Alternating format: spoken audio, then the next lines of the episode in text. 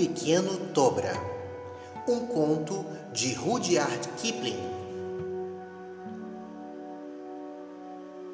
A cabeça do prisioneiro desaparecia atrás do encosto no banco dos réus. Teria dito um jornal inglês.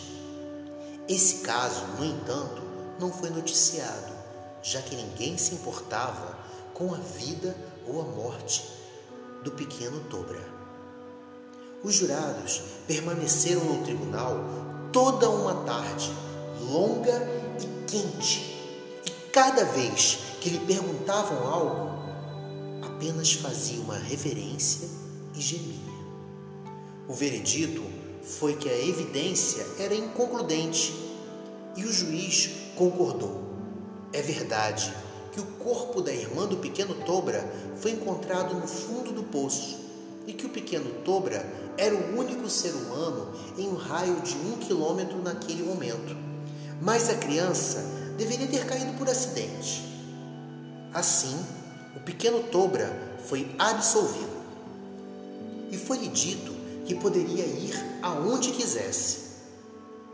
Essa permissão não era tão generosa quanto pode parecer, pois ele não tinha para onde ir nada para comer e nada para vestir.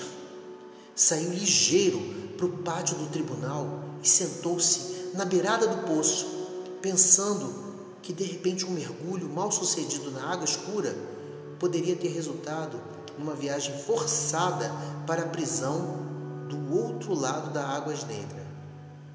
Um cavalariço atirou no chão um embornal vazio e o pequeno Tobra, faminto, pôs-se a catar os grãos úmidos que caíram junto ao seu lado, que ficaram desprezados pelo cavalo.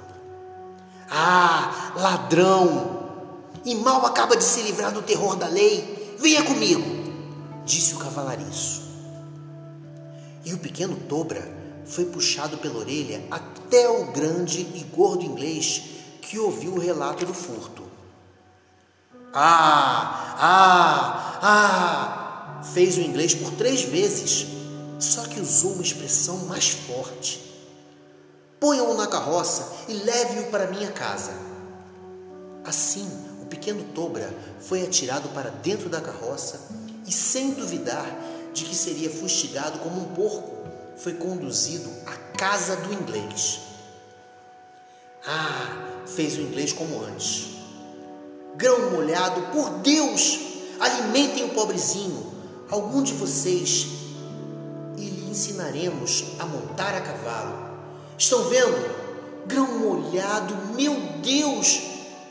Explique-se, ordenou o chefe dos cavalariços ao pequeno Tobra, depois de terminada a refeição, quando os empregados descansavam em seus alojamentos atrás da casa. Você não parece da caixa dos cavalariços, a não ser por razões de estômago. Como chegou ao tribunal e por quê? Responda, cria do capeta. Não havia o que comer, respondeu calmamente o pequeno Tobra. Aqui é um bom lugar. Não fuja do assunto, disse o cavalariço-chefe ou eu o farei limpar o estábulo daquele reprodutor que morde igual a um camelo. Nós somos teles, prensadores de olhos, disse o pequeno Tobra, riscando a poeira com os dedos do, pé. Nós éramos teles, meu pai, minha mãe, meu irmão, mais velho que eu, quatro anos e a irmã. A que foi encontrada morta no poço? perguntou alguém que ouvia falar do julgamento. Isso mesmo, disse o pequeno Tobra com seriedade. A que foi encontrada morta no poço. A epidemia, não sei dizer quando, chegou à aldeia onde ficava nossa prensa de óleo. Primeiro, minha irmã foi atingida nos olhos e ficou sem visão, pois era a maldita varíola. Depois meu pai e minha mãe morreram da mesma doença E assim ficamos sozinhos. Meu irmão, que tinha 12 anos, eu com oito e minha irmã, que não enxergava. Também ficaram o touro e a prensa de óleo. E nós fizemos o possível para prensar o óleo como antes. Mas o sargento Das, vendedor de sementes, nos enganou nas contas e ainda havia um touro teimoso para conduzir.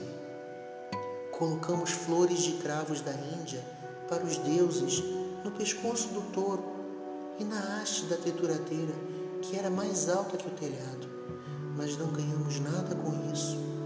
E o sargento Das era um homem difícil. Babre, babre! sussurraram as mulheres dos cavalariços.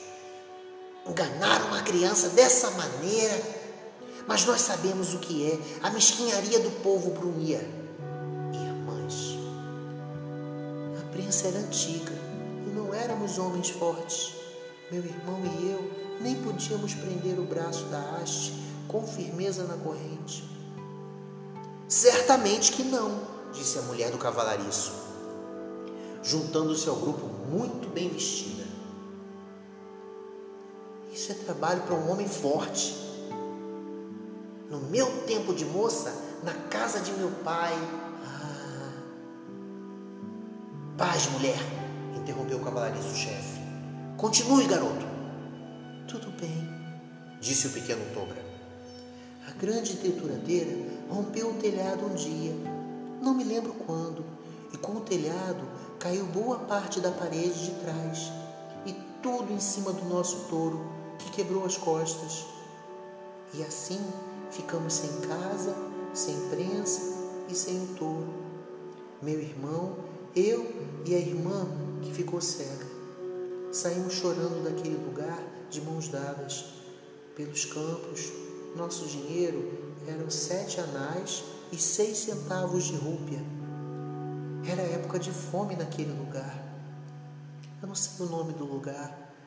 Assim, uma noite, enquanto dormíamos, meu irmão apanhou os cinco anais que nos restavam e foi embora. Não sei para onde, que a maldição de meu pai caia sobre ele. Eu e a irmã mendigamos comida nas aldeias, mas não havia o que dar. Os homens diziam apenas: Vão aos ingleses, que eles darão. Eu não sabia o que eram os ingleses, mas eles disseram que eram brancos e viviam em barracas. Segui em frente, mas não sei dizer para onde fui, e não havia mais comida, nem para mim e nem para minha irmã. Uma noite quente, ela estava chorando e pedindo comida.